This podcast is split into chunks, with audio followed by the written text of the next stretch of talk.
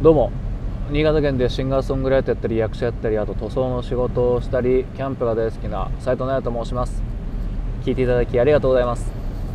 ちょっと雑談です。お使いに外に出てるのでちょっと運転中でちょっとノイズがうるさいかもしれないんですけどまあもし暇な人いたら聞いてみてください。ちょっとねこの3連休ということでしかもあの、まあ、コロナも騒がしくなおかつ新潟県ではですね雪が凄まじくて、まあ、さっき言いましたけどなかなか家から出るのも困難というところでですねじゃあどうやって過ごそうかなっていうところで考えて、まあ、筋トレとか勉強とかもしながらちょっと夜はですねひたすらアニメを見てみようかなということで僕がかねてから好きだったですねまああれなんだっけ俺の妹がこんなに可愛いわけがないっていうこう怪しいタイトルのですねアニメをちょっと見返してみたいなと思って検索したらなんと ABEMA っていう ABEMATV っていうので配信されてたのでこれは見る気はねえなと思って見たんですよね、うん、もうねかれこれね2010年なんでもう10年ぐらい前のアニメなんですけど、うん、ちょうどねアニメ付いてた時期があってまあそれぐらいしか見てないんですけど、うん、でそれをこう見ててああなんかこう一気にね最初から最後までもう第1期と第2期あって全部もうひたすら見て。でなんか続きがある時ってなんかワクワクしてましたけどやっぱ最後まで見ると寂しいですね。完結しちゃってて。うんもうもうないんだって。ねもうしかももう10年前ですからね。ああもうないのかっていうところでですね。こういやでも面白かった。やっぱ面白かったですね。僕は好きですねこのでタイトルからしてよく分かんないっちゃ分かんないと思うんですけどこれはですね、まあ、まあ言った通り兄と妹の物語でお兄さんが主人公なんですけどね高坂高坂京介君っていうのがお兄さんでこう平凡を愛する、うん、なもうねなんていうかあの穏やかな人生を暮らしたいっていうようなね平凡な人間で対して妹の高坂麒麟のちゃんというのは成績優秀よおっ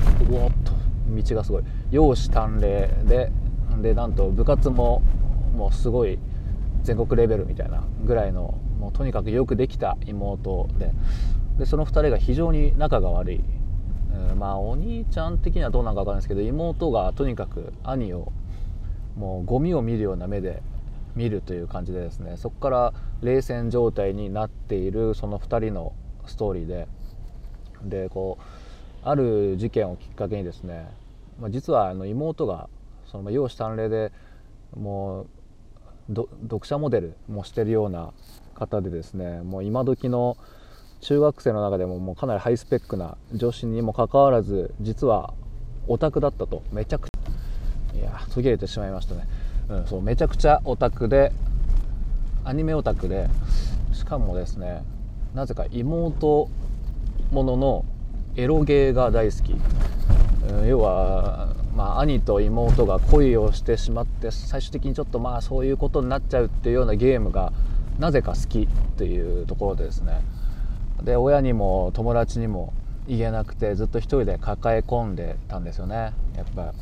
うん、自分がその変な趣味を持ってるっていうことは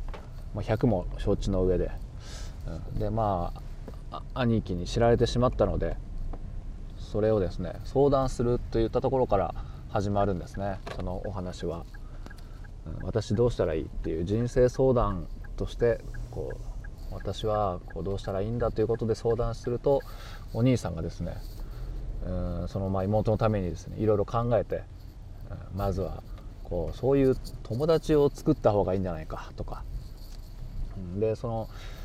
オフ会っていうんですかネットで、まあ、その時はまだ SNS ってそこまで盛んじゃなかったんですけどもまあね、まあ、それで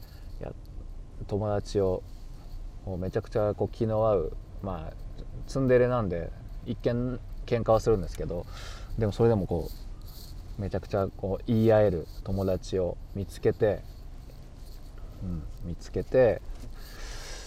でそっからですねあとなんだろうな、まあ、そこから事件がね結構起きるんですよね。友達を見つけたと思ったら思ってそのねコミケとかこっそりね行ったりしてたらなんとその帰り道でばったり同じモデル友達のモデルっていうか、まあ、学校でも友達の親友の女の子にそのコミケってたのを見られてしまうというところでですね。でそれを見られたりとか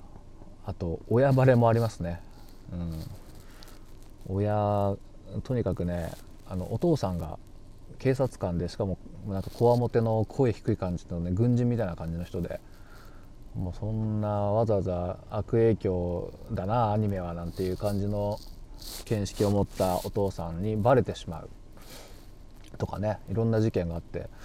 でそのお父さんのこと、まあ、その友達作る時も、まあ、お兄さんがねこう付き添ったりとかしてたりとかして、まあ、なんだかんだ喧嘩しながらもそうやってね協力したりとかして。でお父さんにバレた時はですねなんとお父さんと一騎打ちすると。もうそのめちゃくちゃ怖いお父さんにですね食ってかかって。もうもうこの妹のせっかく妹をこう好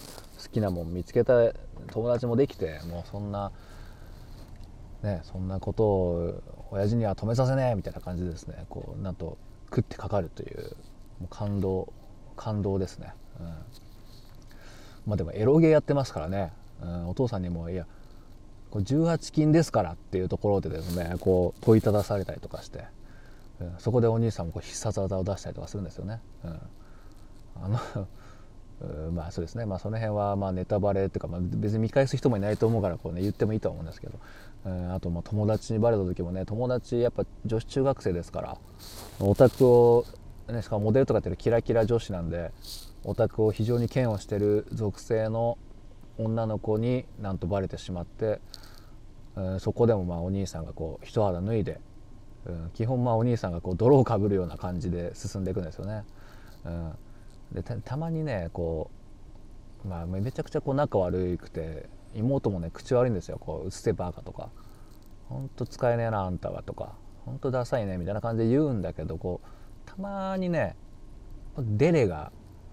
あるんですよね。実はね最初見た時はね僕よく分かんなかったんですけどめちゃくちゃこう実は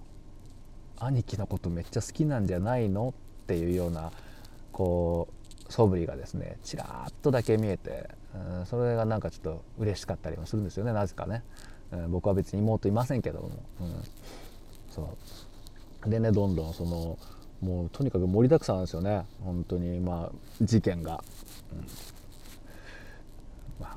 ねここから先はまあなんかこう本当多分見返す人いないとは思うんだけど、まあ、あえて言わずにですねこうどんな話なのか。いやこれ難しいですねプレゼンっていうのはねこれね。まあ、そんな感じでねどんどん進んでいくにつれてこういろんなこう謎謎っていうことでもないかと、まあ、解けていくわけなんですよね。こう妹の桐乃ちゃんは何でそんなにお兄さんを嫌っているのかと。うんまあで、でもなんか好きなんじゃないか？みたいなとかあとお兄さんもですねそのオタクとかに関するこう目線も変わっていくんですよね。お兄さんもやっぱ最初はオタクをこう下によ見てるような感じだったんだけどもなんかああこうやってこいつらもこういう趣味もあるんだよなっつってこいつらもいい笑顔で笑ってなんか世間からは変な目で見られてるけど、まあ、今はねオタクってそんなに変な目で見られてないけどその当時はやっぱまだねあんまりそんなに卑下されてる感じではあったので、うん、それでこうお兄さんもちょっとオタクっぽい道に行ったりとかですね、うん、でその結果こう妹ともどんどんこう距離が縮まったりとかそのオフ会でできた友達がお兄さんに恋をするとかねその桐野ちゃんの周りの友達がお兄さんに恋をする中中でこの桐野ちゃんのこのこの何て言うんですか複雑な心境というかね。まあまあ兄弟だからまあねそういうのはダメなんですけどもとかね。あとなんでこうエロゲー妹と恋するエロゲーが好きになってしまったのかとかね。その辺の流れもですねパパーッと出るんですけど。まあやっぱアニメだと結構はしょってるというかね僕はあのライトノベルってあの小説の方も買っちゃったので結構細かく描写されてるんですけどうん、なかなかねアニメだとスパーッとなってて、まあ、それでも楽しめたんでもしよかったら見てみてください、それでは聞いていただきどうもありがとうございました。